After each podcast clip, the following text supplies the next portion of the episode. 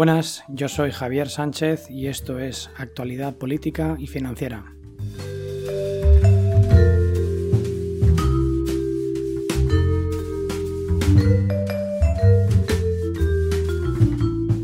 Como ya sabéis, me podéis contactar en el correo que tengo habilitado al efecto, que es actualidadpoliticafinanciera.gmail.com actualidad política financiera todo junto arroba gmail.com o en la página de Facebook que bueno no tengo muchos seguidores pero bueno me podéis contactar también por ahí.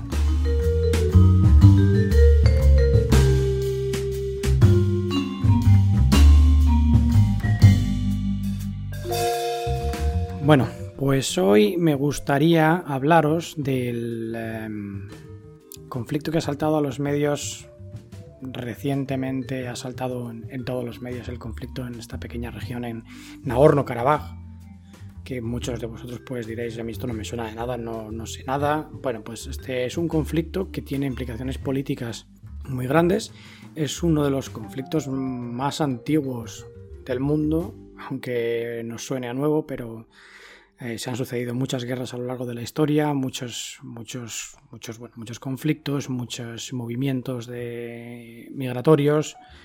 Que bueno, que, y es una herida la que hay en Nagorno-Karabaj que no se ha cerrado después de varios siglos, aunque la reciente, la historia más reciente, pues va cuatro años atrás y en el caso de la guerra civil, pues entre el año 88 y el 94.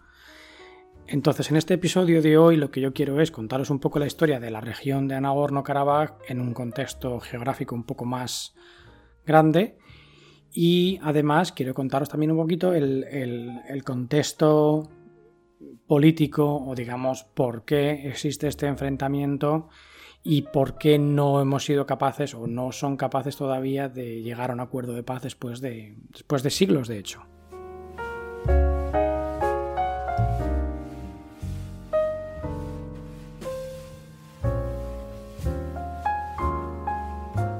Bueno, pues vamos a ponernos en, situación.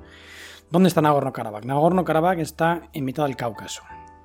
Vale, ¿qué es el Cáucaso? Bueno, si abrís un mapa, Google Maps, eh, si abrís un mapa y veis qué es el Cáucaso, el Cáucaso es una región relativamente pequeña eh, en comparación con lo que tiene alrededor, es una, región, perdón, que es la región, una pequeña lengua de tierra que está entre el Mar Negro y el Mar Caspio digamos que se llama así por la cadena montañosa del Cáucaso. Tradicionalmente, pues siempre se ha dicho que, las, montañas del, Cáucaso son lo que separan Europa del Este de Oriente Medio o Europa Central, como la queramos llamar.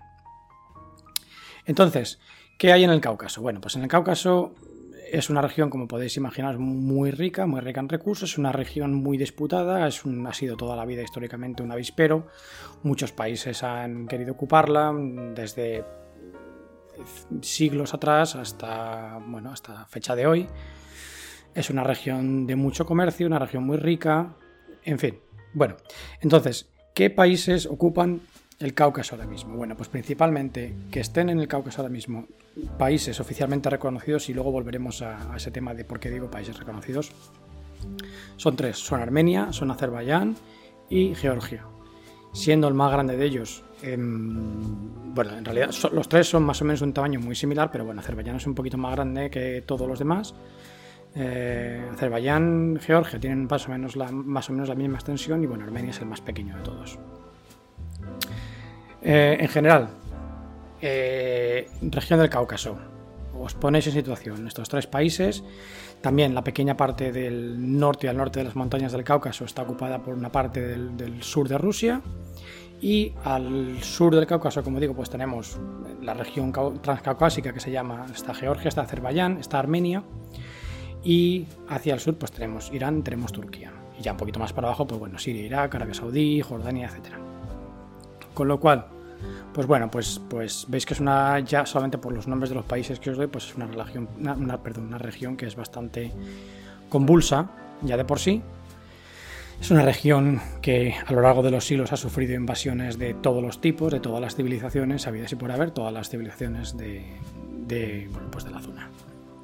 Como digo, la región al norte de los se llama, del Cáucaso se llama región ciscaucásica y la que está al sur se llama región transcaucásica. Y luego volveré a explicaros por qué, bueno, lo del nombre de transcaucásica.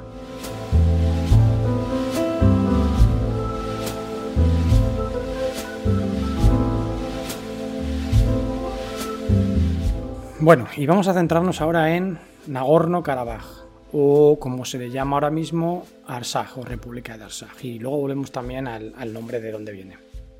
Bueno, pues Nagorno-Karabaj, si ponéis en un mapa, es una pequeña región que está integrada en Azerbaiyán, pero bueno, está controlada de facto por Armenia. Es decir, imaginaos que es una región, imaginaos España y Francia, que hay una región que sería, digamos, por ejemplo, para que se veáis una idea de la geografía, Teruel fuera una provincia plenamente francesa, controlada por Francia e integrada dentro de España. Bueno, se encuentra Nagorno-Karabaj está completamente está limitada por todos lados, norte, sur, este y oeste, por territorio azerí. Azerí es el gentilicio de Azerbaiyán. las, las, personas o lo que, lo que es de Azerbaiyán pues son azeríes. Y está formada por, quiero decir, el grupo de población más importante, la demografía, son armenios cristianos que contrastan con la mayoría abrumadora de musulmanes que hay en Azerbaiyán. Ya empezamos a oler el primer problema, ¿verdad? Bueno, pues esta república autoproclamada, cuidado, esta república autoproclamada controla de hecho un territorio mayor del que en verdad le corresponde pues por su, por su, por su geografía. Y si veis en algún mapa un poquito más actualizado veréis que Nagorno-Karabaj la República de Arsaj es más grande, es digamos como que abarca más espacio como para llegar a tocar Armenia, como si volvemos al ejemplo de Teruel, pues como si Teruel controlase Huesca y media Cataluña de facto para acercarse a Francia. Nos hacemos una, idea, ¿no? Bueno, la República de Arsaj no está reconocida por ningún país, no está reconocida por la ONU, no está reconocida por nadie, solamente está reconocida por otros tres países que también están parcialmente reconocidos y de los que seguramente no hayáis oído nunca hablar. Transnistria, Abjasia y Osetia del Sur, los tres casualmente en la misma zona, muy cerca todos unos de otros.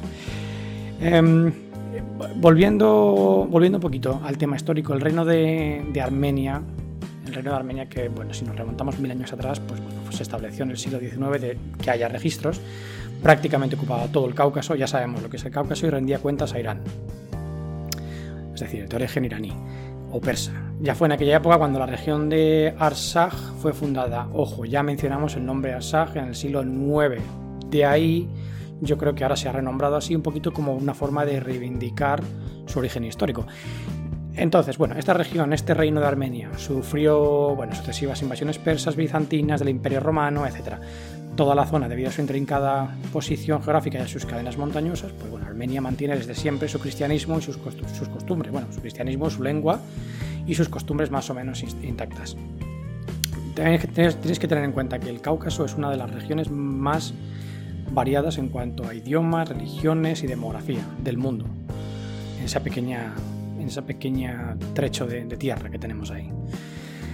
Luego, durante los próximos siglos, pues bueno, predecesores de los turcos, los selyúcidas, ya hacen sus intentos de entrar en la zona de Arsaf. Estamos hablando de musulmanes o premusulmanes, es el primer influjo turco en la zona. Em, tenemos que ver los turcos o las civilizaciones de descendencia o ascendencia turca, como por ejemplo Azerbaiyán, son, digamos, civilizaciones invasoras en la zona, porque ya había otras anteriormente. Bueno, aún así, el reino de Armenia se mantiene relativamente independiente, de hecho ha seguido manteniendo su lenguaje, de hecho ha seguido manteniendo su escritura, sus, costumbres y sobre todo pues, su religión, que son católicos. En el siglo XVIII se ve anexionada por los persas y azeríes y musulmanes pues, pues toman toda la zona. Digamos que en el siglo XVIII ya definitivamente turcos y afines pues toman todo.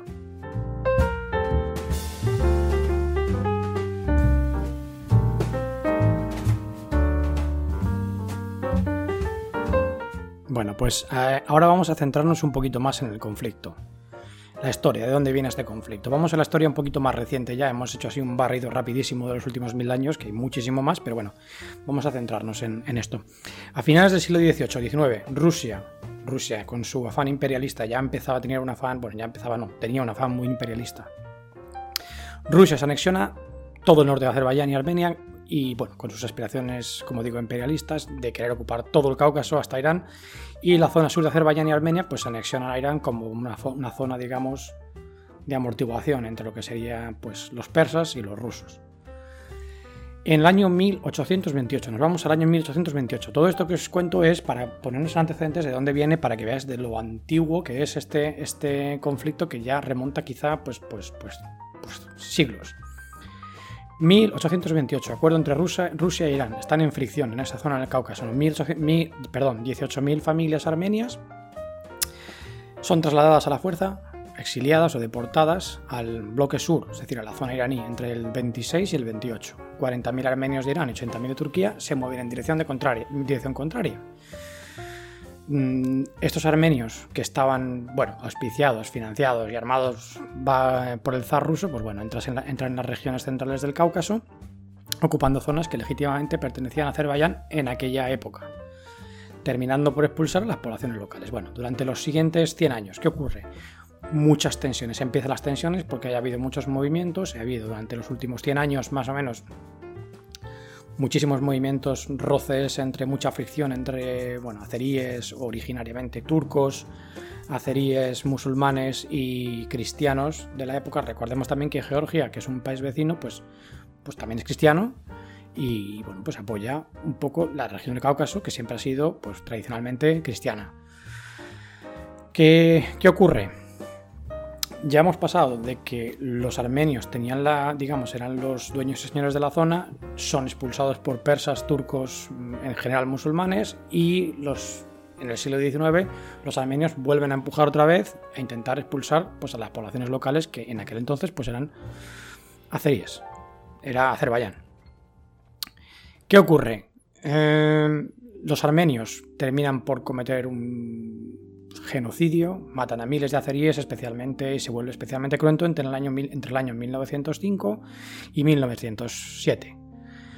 Ahora, vamos a pasar un poquito más adelante, al final, llegando al final de la Primera Guerra Mundial, el 27 de mayo del 18, el Tratado de Batum, se reúne Georgia, Azerbaiyán y Armenia, declaran su independencia y se desintegra la Primera República transcaucásica, la efímera República Transcaucásica, que fue una cosa que, Rusia pues, quiso poner en funcionamiento, como unir todos los países del Transcáucaso, como digo, eh, pero lógicamente no funciona porque hay mucha fricción y hay muchas diferencias.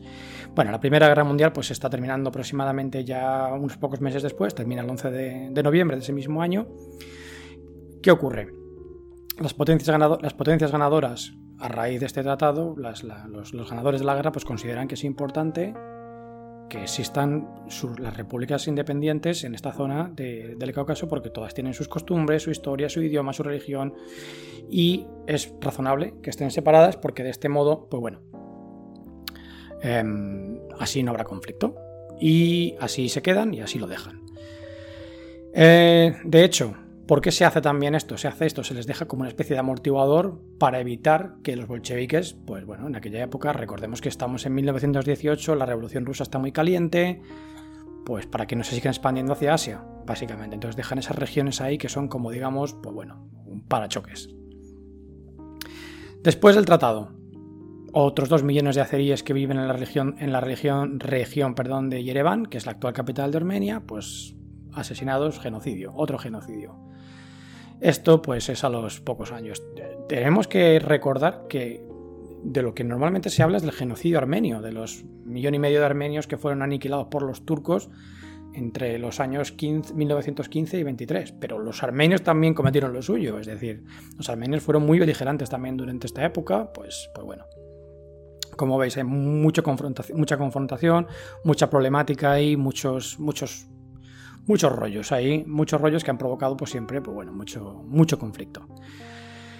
En total, bueno, en, resumidas cuentas, em, ¿qué ocurre en 1922? Pues bueno, pues que no pueden frenar a los soviéticos, a los bolcheviques, y los soviéticos pues toman todos los países de esa zona, aprovechando el, tumulto, pues ya sabéis que a, Río Revuelto, pues ganancia de pescadores, los soviéticos toman los países y todos forman a pasar parte de la Unión Soviética. Esto es en el año 22, entre el 22 y el 23. al poco de incorporarse. Y aquí es donde empieza la madre del cordero, porque el, conflicto entre Nagorno-Karabaj, que no me quiero desviar, pero el conflicto entre Azerbaiyán y Armenia fue acentuado por los soviéticos. Es herencia directa de la Unión Soviética un conflicto que podía estar ya pues olvidado o superado, pues bueno, pues es un conflicto que viene de, la Unión Soviética. ¿Qué ocurre en el año 20, a partir del año 22 cuando se incorporan a la URSS? Bueno, pues la URSS le otorga a Armenia un territorio, que es el territorio azerí de Zangezur, que se llama, que se encuentra al sur de Armenia. Si coges un mapa, Armenia parece como una sartén y parece que tiene como un mango que va hacia el sur. Bueno, pues ese mango es el territorio de Zangezur. Ese mango, entre comillas, es lo que une digamos, la, territorio principal de Armenia con Irán. Es una unión directa con Irán, básicamente. Mm, le abren un paso directo a Irán que Armenia no tenía antes. Entonces, al año siguiente, la, Unión, Europea, la, Unión, la Unión Europea, quiero decir, la Unión Soviética, otorga un pedacito más de terreno, que es el territorio de Karabaj que es el de que estamos, el que estamos hablando, que se encuentra, se encuentra al este de Armenia, al este de este mango que os digo, pero completamente encerrado dentro de Azerbaiyán.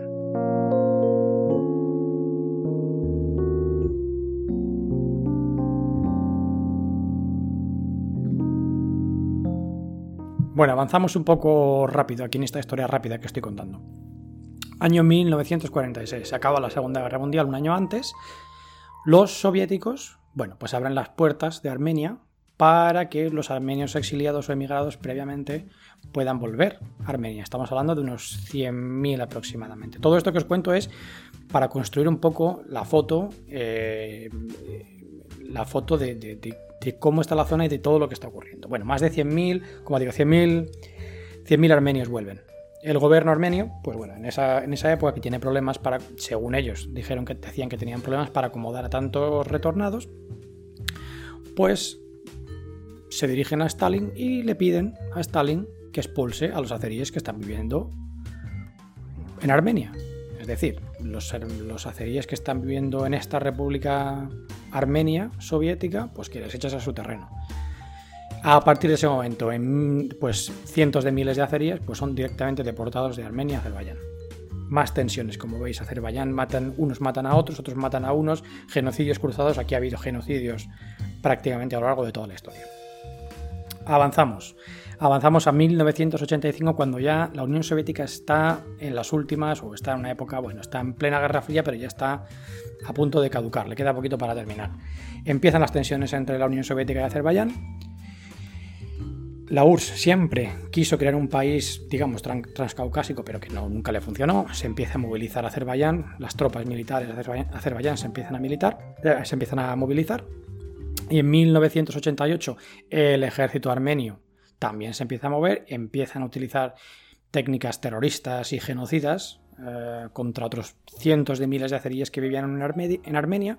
Parece que tenían como carta blanca en aquella época y bueno, se inicia una especie de una, política, una cultura ultranacionalista que se llama, pues, bueno, se llamó tradicionalmente pues Armenia sin turcos. Básicamente les daba carta blanca, pues, pues un poco como los nazis con la Segunda Guerra Mundial en Alemania, pues lo mismo. Lo que pasa que bueno, de esto se habla, no se habla tanto. Una vez terminado con esto mm, y una vez pasamos página, pues bueno, fijan su objetivo en Nagorno-Karabaj. 1988 es una fecha clave, es el inicio de la guerra civil entre Armenia, la guerra civil, la guerra entre Armenia y, Azerbaiyán. En el año 91, que ya fue el año en el que se desmorona la Unión Soviética, ya es un conflicto abierto, ya es un conflicto que, es, guerra abierta entre, entre los dos países, que se desarrolla hasta el año 94. Bueno, Armenia en aquella época había ocupado al final de la guerra un 20% del terreno de Azerbaiyán y había deportado a casi un millón de personas, entre deportaciones, genocidios, en fin, bueno, todo un, desastre todo. Em, damnificados en esta guerra, o perdedores en esta guerra, los azeríes, Azerbaiyán. De estas cenizas de Azerbaiyán surge un líder que es, hoy por hoy, pues bueno, casi el padre de la patria Azerbaiyán, o así se le considera allí, que es Heydar Aliyev. Heydar Aliyev pone cartas en el asunto y se lleva el problema a las Naciones Unidas, donde allí mismo dio un discurso, denuncia el genocidio y toma una política, pues de nuevo, nacionalista para reformar el país, incrementar las ayudas sociales, canalizar dinero del petróleo que ya empezaba a fluir en Azerbaiyán. Y, y bueno, pues así empieza un poco el proceso, digamos, de paz, pero paz que nunca se selló.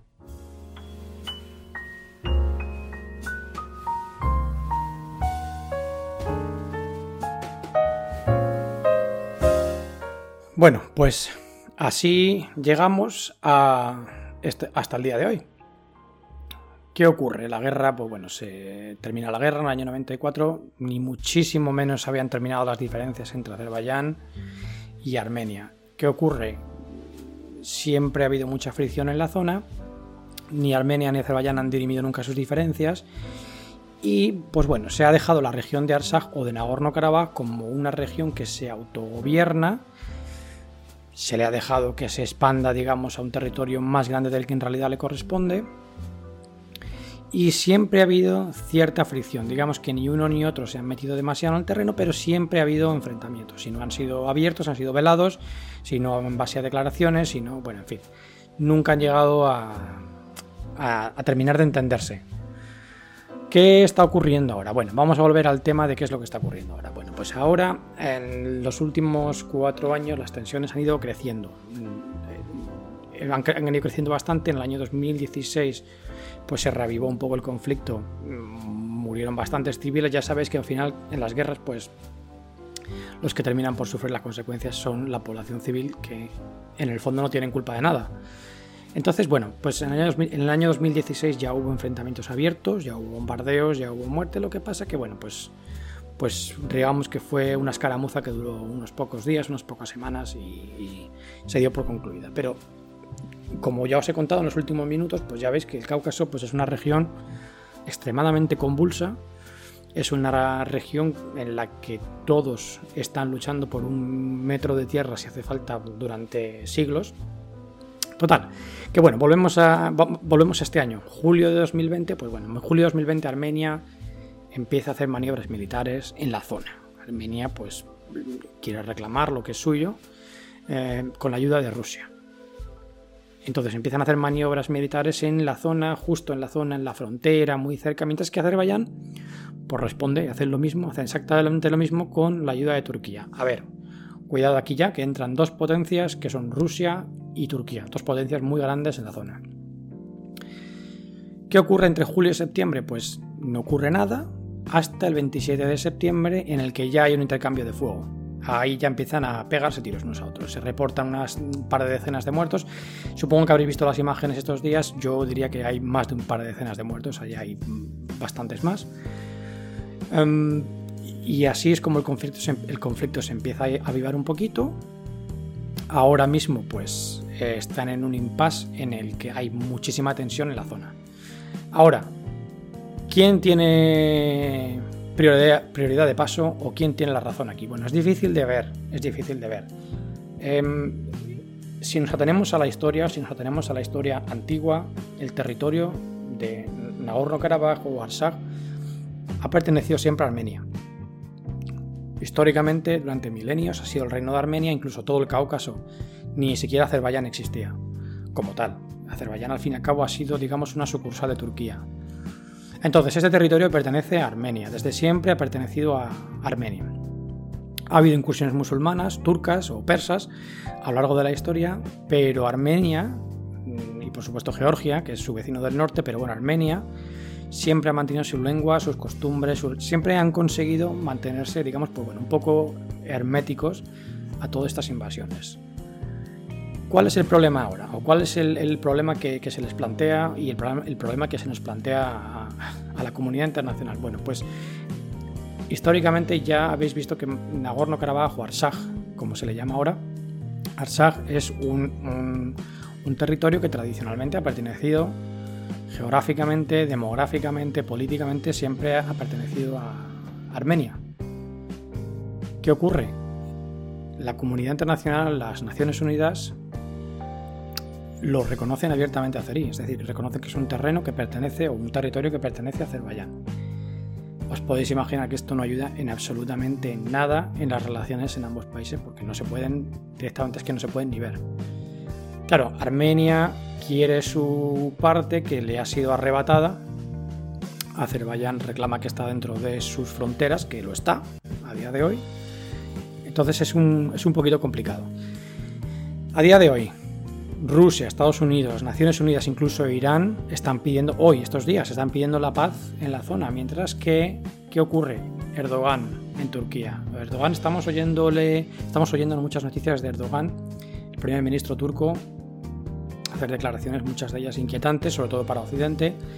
Bueno, pues Erdogan sale a la palestra y dice que ah, ofrece su apoyo incondicional a Azerbaiyán. Ya la tenemos liada. Todo el mundo pidiendo la paz, pero bueno, Erdogan dice que nuestros hermanos eh, pues les vamos a apoyar con todo lo que haga falta. Ya empezamos mal. No solo eso, sino que Erdogan lo que dice lo cumple. Ha desviado, y ya de esto hay inteligencia que dice que, bueno, que ha desviado tropas que tenía a día de hoy en Siria y las tiene en Azerbaiyán. Azerbaiyán ahora mismo está impidiendo la salida del país a todos los varones entre 18 y 55 años por si tiene que llamarlos a filas. Es decir, parece que en Azerbaiyán se están como preparando para una guerra, para una invasión, para no lo sé, lo que pueda ser. A día de hoy, en este momento, la parte beligerante, sin duda alguna, es Azerbaiyán, es la parte que parece que ha iniciado las hostilidades. Y además tiene el apoyo de Turquía, que tiene lógicamente intereses en la zona muy muchos. Si os fijáis en el mapa, si Turquía da un apoyo a Azerbaiyán y les da carta blanca para que ataquen Armenia, tened en cuenta que Armenia está en una pinza en mitad de Azerbaiyán y Turquía. Los pueden, pues digamos, asfixiar por los dos lados. No sé si sería ese el, objetivo final, pero bueno, ahí está. Em, Azerbaiyán hoy ya está ganando terreno que perdió en la pasada guerra del 94 y se está viendo una escalada. ¿Qué es lo que dicen los expertos internacionales? Pues bueno, pues que esta guerra tiene esta guerra algo de particular que no tenía la anterior. Tiene esto de particular algo de lo que comparado con lo que ha pasado en los últimos años, pues bueno, sí, la dimensión que tiene esto y que se están involucrando potencias ya muy grandes, que es Rusia y que es Turquía. Esta escalada no se vio en el año 2016, que fue una pequeña escaramuza, y bueno, si habéis visto los vídeos, los vídeos que estamos viendo hoy en día que se están publicando son vídeos que publica el gobierno de Azerbaiyán. O sea, quiero decir que no son vídeos, no, es ningún secreto. Son vídeos de, desde drones, desde drones eh, presuntamente de fabricación turca, bombardeando posiciones armenias en la zona. Y francamente, los vídeos que yo estoy viendo son muy cruentos, pero no se ve que que estén bombardeando posiciones ni de artillería ni tanques, se están bombardeando infantería. Están yendo a matar personas, soldados o civiles. Em, con esto, bueno, pues yo, yo, digo que, yo os digo que vayáis y lo veáis y vosotros mismos, pues bueno, pues, pues juzguéis. Que em, lo que decía, una entrevista reciente Al, Jazeera, el otro día vi una, una, una entrevista pues en la, en la cadena Al Jazeera, en el que pusieron una mesa, tres bandas, un representante armenio, un representante, una representante azerí y bueno, un mediador norteamericano. Pero bueno, en cualquier caso, el representante armenio pues acusaba abiertamente a Azerbaiyán de que el presidente Ilham Aliyev, Aliyev os suena, ¿verdad? Pues bueno, es el hijo de Heydar Aliyev. Está haciendo esto para desviar la atención del mal estado en el que se encuentra su país. Cosa que ya estamos viendo o que sospecho que es lo mismo que Erdogan está haciendo en Turquía. Turquía está ahora mismo pasando por una racha muy mala, francamente muy mala. La lira turca se está depreciando a una velocidad de vértigo en los últimos años. Prácticamente el valor de la lira turca contra el euro es ínfimo. Crisis eh, brutal, desempleo, en fin.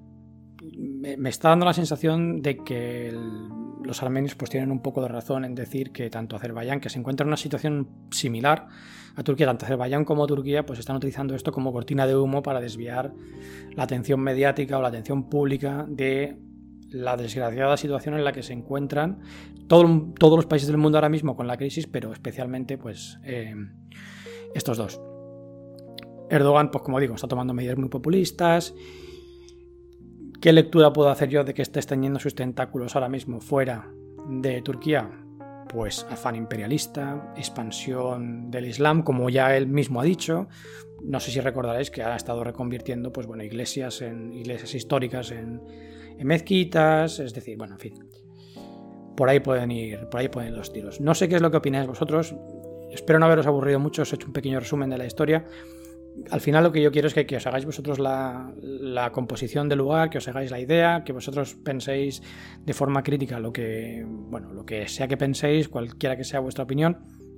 Ya me diréis lo que, lo que opináis. En principio, pues bueno, pues, pues como veis aquí no hay, en verdad, si lo miramos desde el punto de vista histórico, pues no hay víctimas ni agresores, sino que todos son agresores aquí porque unos han empujado a otros al genocidio, genocidio, otros han cometido genocidio con los otros, unos han deportado a otros, otros han deportado a unos.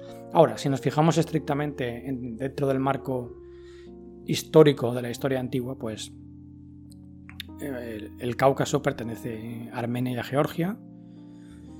Claro, que no nos podemos ir tampoco tan atrás, quiero decir, Azerbaiyán existe desde hace mil años. Em, el terreno les fue otorgado después de la Segunda Guerra Mundial.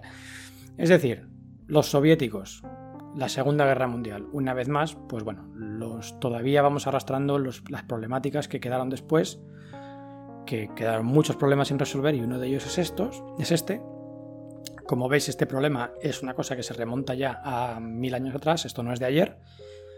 ¿Se puede resolver? Pues, pues se puede resolver. En el año 92 se reunió lo que se, llamó, el Grupo de Minsk, que fue un grupo pues, pues que fue el que inició las negociaciones de paz eh, entre ambos países y que culminó con, bueno, pues con el fin de la guerra en el 94, que no el fin de las hostilidades, pero bueno. ¿Podría ser útil reunir a un grupo así? ¿Se debería entregar Nagorno-Karabaj a, a Armenia? La mayoría de la población en Nagorno-Karabaj se consideran armenios, y son cristianos. ¿Qué hacemos con esa gente? Claro, los integramos en Azerbaiyán. Es una cosa muy compleja, es de la que no se ha podido encontrar resolución a día de hoy. Pues decidme qué opináis.